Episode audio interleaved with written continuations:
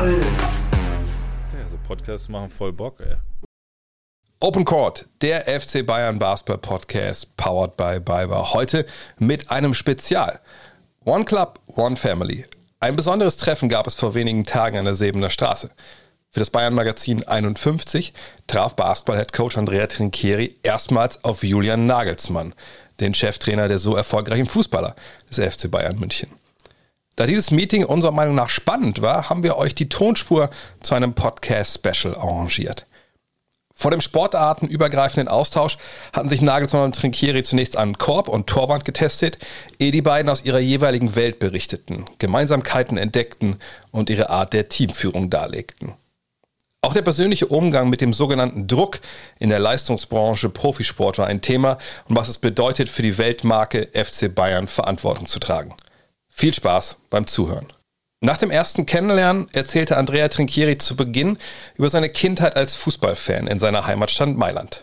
Okay, you know, Milano is really a football city. And um, my dad was a Milan fan, AC Milan fan. And since I was eight, every Sunday we were going to San Siro. You've been in San Siro, so you know what does it mean, okay? And uh, so we, he said to me, we are supporters of Milan. Okay, so I said Milan. Eight years old, the dad is the god, so. But then the week after, we went to see Inter Milan. And I asked, Papa, why we are here? Because we come here to see Milan winning and to see Inter losing. So this is the first step in a derby when you are eight years old. So Julian Nagelsmann, on the other hand, was always a fan of FC Bayern, so he surely remembers some matchups against Milan. Yeah, they had a great team.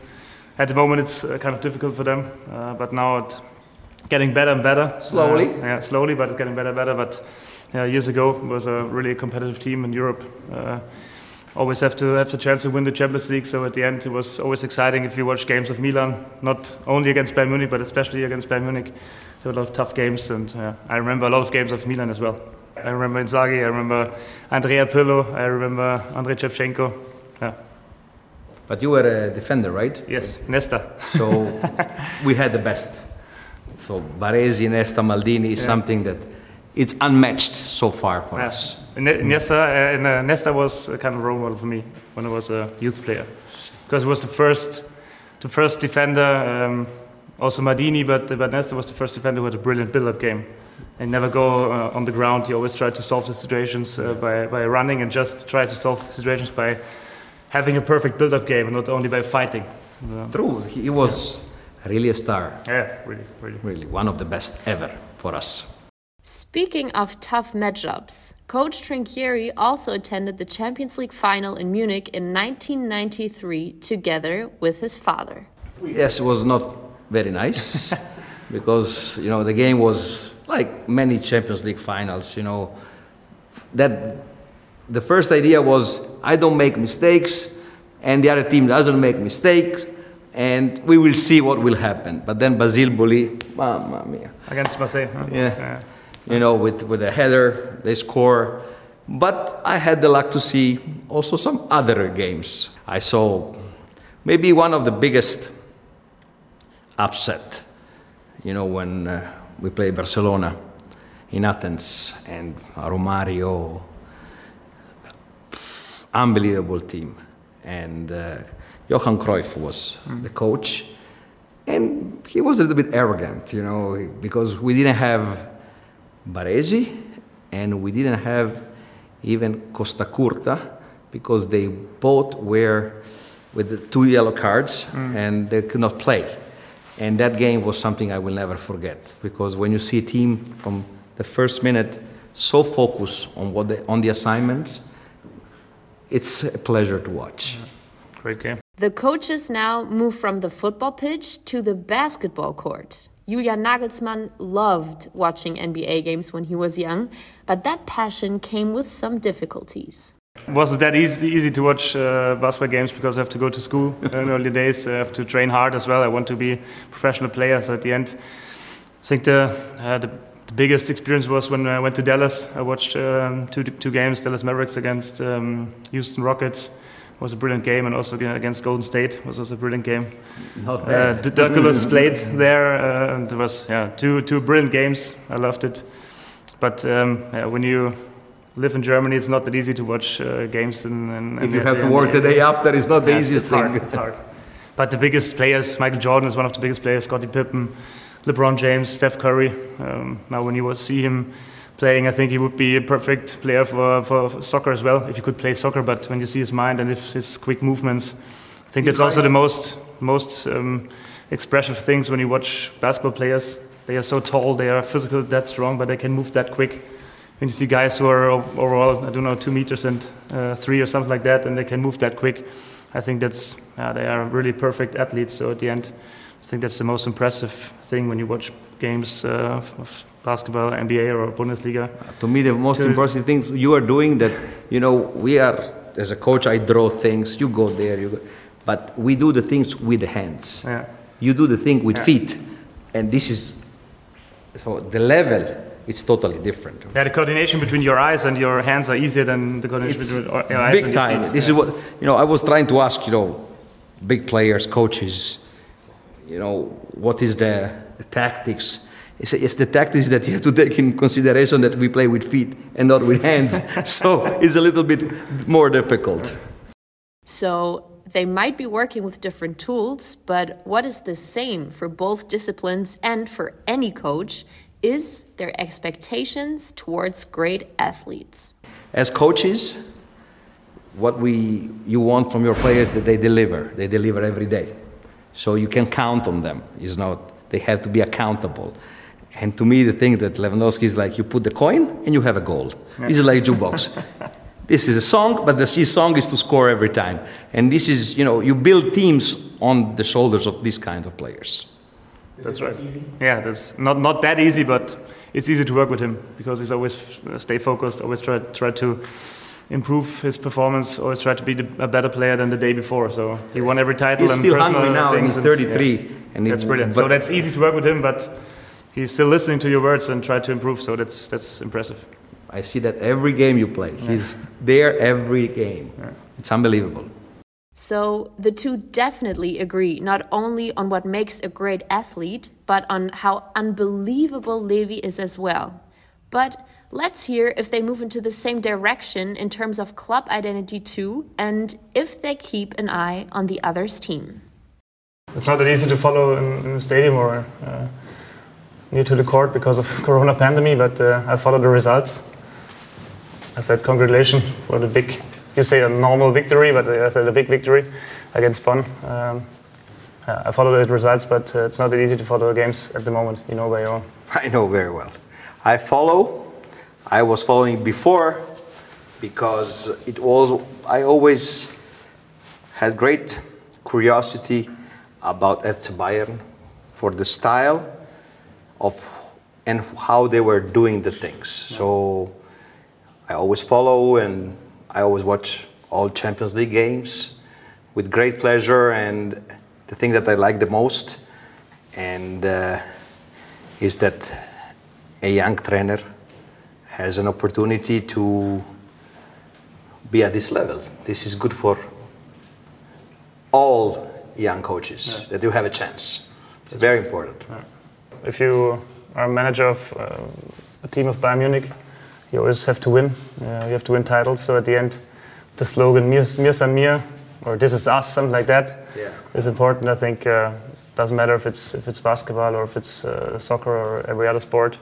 So at the end, uh, there could be uh, there, is a mixed identity. Uh, so it's still important if you're a manager of uh, a team of Bayern Munich, you always have to win. That's for you, I think, the same than for me. And, But tell me if I'm wrong. It's also important how? Yeah. Not only. But sometimes This is what I saw from. yeah. Sometimes being sometimes there are, there are games when it's only important to win, but normally, uh, as you mentioned, sometimes it's just to win, and it's important how you play and. Uh. And what you develop. should be emotional football. Should be emotional for the fans when they came back into the stadium. It's uh, kind of important that they have an emotional experience time when they watch our games and not only see a good result. But at the end, if they can decide a good result or just emotional game, they should use uh, should say I want to have a good result. But at the end, should be a mix. I think it's the same for you. Definitely, the thing is that uh, at the end of the day, I use the word sell, but we sell emotions. Yeah. Emotions could be a win, or can be also how you get this Yeah. win, or with whom you get this win. Young player Yeah. building your house, you know, in your garden, so you develop things. So I always believe that you know, Bayern did the things, is doing the things in a little different way than all other big clubs. I think how you, how you think about a victory is uh, for a manager the same as for a fan. You're, you're feeling better if you have a good win, uh, winning style and a good emotional game, and you got the three points and you, you win the game, but uh, you do it well and uh, you, you, you try to do the things you discussed, to train during the week uh, well on the pitch on the weekend, then uh, uh, a victory on the weekend counts more than just a win. we are both relieved when we win. so we did the job. Yeah. Next move to the next one. That's right. So, Coach Trinchieri now moves on to explain what he thinks to do best in terms of coaching, and Julian Nagelsmann reveals who out of his roster would easily make Trinchieri's team. I believe I'm a good observer. So from outside, because I didn't, I want to see the thing from outside and then come here and try to sniff the things because it's very important. As a coach, you can learn from anybody, any sport, how to prepare a game, how to focus, how leadership and all this. So I believe that I have I'm in love with Lewandowski because he delivers. He delivers. Lewandowski, okay? And uh, I believe that in your locker room, Manuel Neuer has. Yeah, important role. And I grew up with the, the example of Franco Baresi Yeah. that he's not able to say a word, he's not very communicative, but he was a true leader without talking. Yeah. And this is very important because not everyone is capable of express things. So they lead by example. That sometimes is even more important. Especially for, for if you have young talents in your squad, then these kind of role models are very important. And uh, I like Goretzka very much for his impact. Yeah, You have all good players, that's true. a lot of. a lot of. I think uh, the best one is Alphonso Davies. He play a lot of time and uh, he's, he's really good. I think. Uh, just watch So videos. quick. yeah, he's quick. He's quick. I think he's quick also when he uh, drops the ball with his hand. But at the end, I think he's the best player in our squad. Really? Yeah, I think so. Yeah. Jamal Musiala also play basketball very often, and they two two guys play with each other. I think. Uh, but I just watch videos. I do not see them in real. So at the end, you, you have to. I have to you, watch you videos have too. to analyze it. I will scout them. So, two new potential signings for the basketball squad, but all jokes aside, the two managers now take a deep dive into what pressure means to them and what role it plays in their everyday realities. I heard one of his interviews. He said that when we are in sports, professional sports, you drift a little bit out of reality. Okay, our reality is not common people reality. So when we talk about pressure, pressure is to work every day in order that your fee, your family has to eat. This is pressure. But the pressure we have to win games, to develop a system, to develop a team is a good pressure. And I feel like I'm privileged because I'm, this means that I'm doing something with a purpose. Yeah. Not just go there and do your best. Play good. What means play good? It's too general. So this is the way I see pressure in professional sports. For me, it's also important. I think it's. I heard true words at the end. Um, pressure is important because if you feel pressure in games, then you know the games counts a lot. So at the end, uh, if you just play a game, then you will see that the performance will not be that good if you feel kind of pressure, if you're kind of nervous before the game. I think that's normal, and uh, it's important to do your best at the end and uh, try to try to stay focused over the 90 minutes. Try to do the plan on the pitch. Try to uh, be better than the opponent. So at the end, pressure is always uh, a sign of being well prepared uh, because it's an important game. And uh, I also feel pressure in soccer because of the fans. There are a lot of fans who want to be happy after the game. There are a lot of families behind the players who want to be happy uh, after the game. So at the end, it's not only a pressure I feel for myself, I feel for my players and for the whole club because we want to see a lot of spectators in the stadium who are happy after that, as we mentioned before. So at the end, uh, I also feel it's a good pressure. It's not uh, that hard that I cannot sleep or that I do not feel comfortable in my life. I think it's a good pressure, and I love to do it. I love to manage games with pressure. It's a very difficult job, very complicated because we deal with human beings, and human being has expectation. They have pressure, and all these things. But uh, I believe it's an amazing job, and uh, as I told you, I'm privileged eh, to do this job. And I see only positive things from pressure. The job of coaching team sports changed a lot in the last 10 years. And um, because I'm reading what he's saying, you know, I always try to. And he said that coaching is winning titles, but is also speaking to a group of people, talking to media, and having empathy with the players because the biggest lie we say as coaches is every player is the same. It's not true. There's, this is every player has different needs, how to talk to him, how to address things, how to ask him to do more or to do less or to do different. So this is a very updated version of coaching. This is the reason because Julian is so modern because you cannot coach the same way 10 years ago. Now you do one thing, and after 60 seconds, this thing is on a video somewhere else in the world. Right. Everywhere, from Thailand to Argentina or somewhere. And you cannot ignore these things. Players are human beings. And this is the reason because he's modern. He's I, I could remember it was a Bundesliga game uh, with Hoffenheim against Mainz, and uh, it was halftime. And uh, we met with our coaching staff, and it was totally calm. I just focused, tried to analyze the themes, tried to find the idea for the second half, how we can do uh, equalizer, or perhaps we could win. So I said to my video analyst, uh, we just have to score four goals, and then it's easy. It's an equalizer. They score four goals in the first half against us. We could do it uh, against them as well.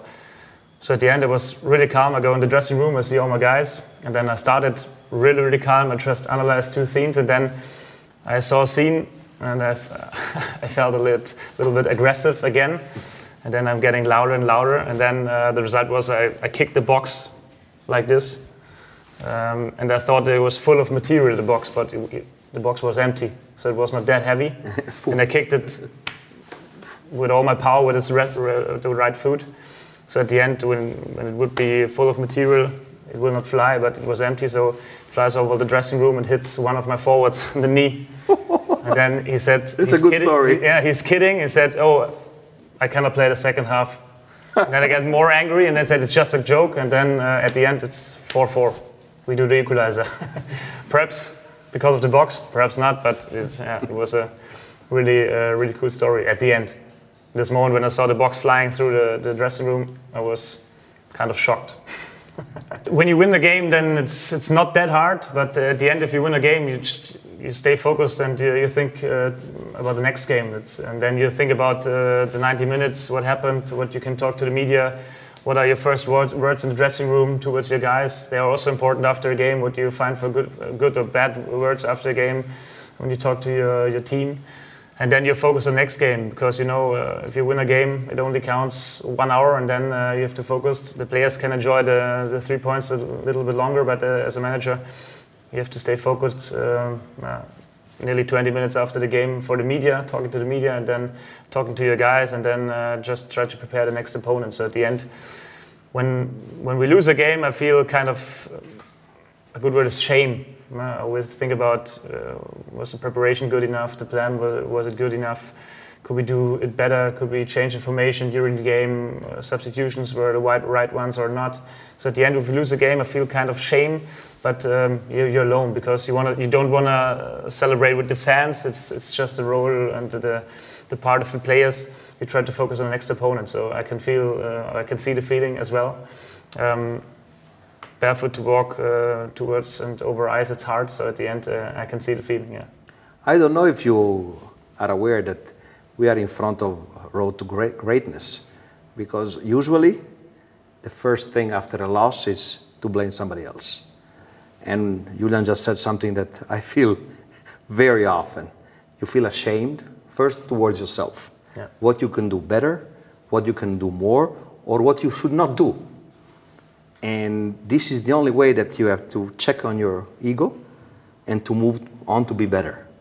So it's a hard feeling, huh? It's a really hard feeling. But I believe it's growing pains. If you don't check on yourself before you go in the locker room and said, we have to do this, we have to do that better, your players will sniff it right away. But I think the crazy, the crazy thing is that you enjoy a winning moment only, I don't know, two hours and maybe less. The, the hard, uh, if you lose a game, it's hard. It's two, three days when you uh, carry. Uh, yes. with you. But it's so good that not that easy. We as coaches have this feeling yeah. because players with that feeling will not perform. Yeah, they, yeah. they need just to go there and bounce back. I think that's the most difficult part in our job that you, that you stay optimistic after a lose as well. And you go in front of your team, you have to find the right words that they. Sometimes are not yeah, even they, negative. They should not. They should not feel that you are very sad or upset, and, and uh, that you feel ashamed. That you feel. I believe that they should feel so. that you have a plan. Yeah, yeah. Even uh, when the things you are always have to going. find the right words. That's, yes. But that's not that easy, I think. Uh, no. If you lose, if, if there's a big lose like in the cup against Gladbach, uh-huh. So I do not have to find the words because I was in quarantine, but normally I have to find it. So at the end, I think that's the most complicated part of our job that you find the right words after you lose a game. You're so sad, you feel shame, uh, you think about the things you, have to do better, and then try to stay focused. And if the players should feel your energy and uh, should feel that you have a plan for the next week and you you looking forward to the next week. Uh, try to work as hard as possible. Try to do the things good for the next game, but that's not that easy if you feel upset like uh, like nearly three days after every uh, losing game. And one of the best medicines is that they feel your support yeah. even after a loss. Yeah, yeah, that's right.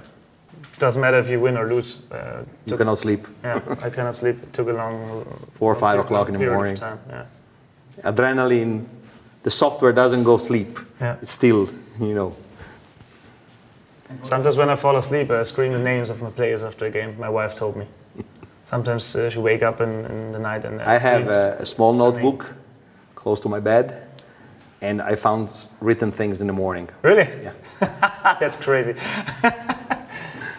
but the written things uh, was uh, things about the games or what you want to have for breakfast? no, no, about what. just one coffee and one croissant. Please. About what to do next on, on this specific situation. just, kidding, just a joke. oh. it was cool. It would be cool. Uh, please, one cappuccino. And yeah.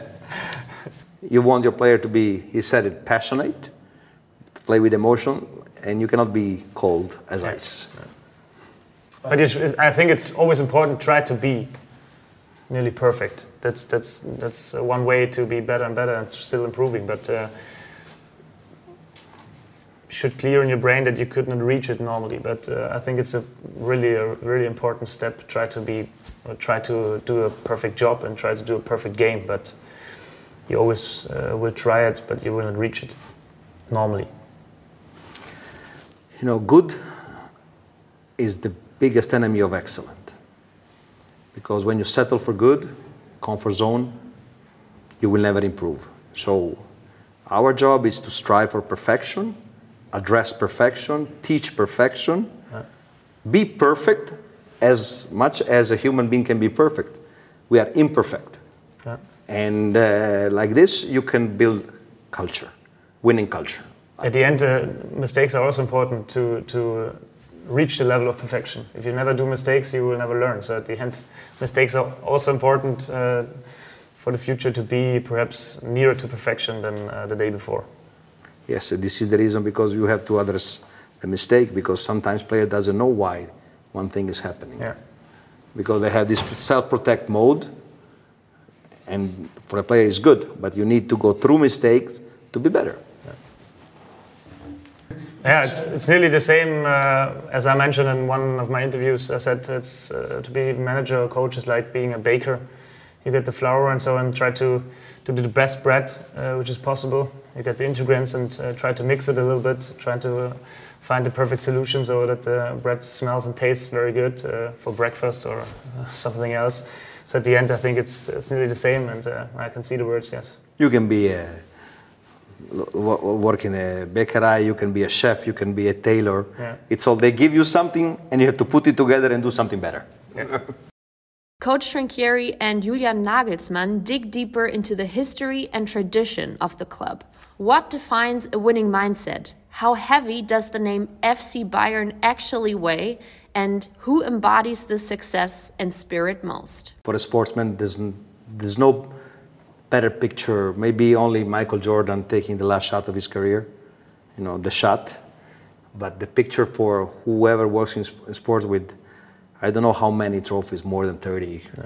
The Kaiser has in that picture, huge picture. He's in the middle, surrounded by trophies. You know, we all say it's all about winning. And when you see that picture, you understand why it's all about winning. but uh, that, I really felt something special atmosphere, a special something, Stimmung in, in everywhere, you know, in the arena, in the museum. I, I understood the magnitude of the club. Yeah, it's important. Um, Bayern is a traditional club, uh, a lot of history. They won a lot of titles in the past and try to win a lot of titles in the future as well. There are a lot of um, there were a lot of great players who played for Bayern Munich, and uh, there are still a lot of great players who still play for Bayern Munich. So at the end, history is important. Um, could show you a little bit the way for the future as well. Uh, never forget where you come from. I think that's that's important. It's also a big uh, important part if you want to have uh, new players for your squad. Then Bayern Munich is a big name in, in, in soccer, and that's that's such a big name because of the uh, great history of this club. And this history has been influenced by great players and coaches in the past, but taking it to the present now, which of the two managers actually has the bigger impact on a running game, the football or the basketball coach? I think it's it's a bit easier perhaps uh, for you because uh, the players are nearer to you. You can uh, change them a little bit more often. Uh, then you have uh, kind of uh, the possibility to kind of do short tactical breaks. The court is smaller. Yeah I can reach with the voice players and I have a lot of breaks. I have five timeouts. Every coach has five timeouts, so it's 10 timeouts, right. plus break between first and second quarter, halftime, and second and third and fourth quarter. So I believe for this reason, I can impact the game more tactically. Yeah. That's true. So could the timeout rule be an improvement for the football culture as well? Would be perfect. Uh, just fight for them. I don't know, almost 10 years, but it's not that easy in soccer, you know, by your own. this is something I always ask myself. Yeah. This is better for everybody. It's better for the yeah. TV. You see better it's games. better for the players, for the coaches, for the fans, and they should do it. I don't understand why. It's you know you can change alignments. They get can, money as well for the power. Yeah, exactly. so this is something that you should do. And now, summing up this very intense episode, Coach Trinchieri and Julian Nagelsmann wrap it up by putting it on the spot and telling us what it takes to make an excellent coach. I think in, soccer and in basketball as well, I think uh, the emotional things are more important. If you are very emotional and uh, you have a good um, empathy and you have a good relationship to your players, it's uh, in soccer it's more important to have a good relationship than to have a brilliant idea. I think uh, the mix of both is very important, but I think it's for you it's nearly the same. I believe that without energy, without passion and concentration, tactics can go in the Restmüll right away, like this. That's right. In the Restmüll, very good. Every change is difficult. I know many coaches that has great ideas. Not everyone is lucky enough to have players that are willing to listen to new ideas. So it's always a mix.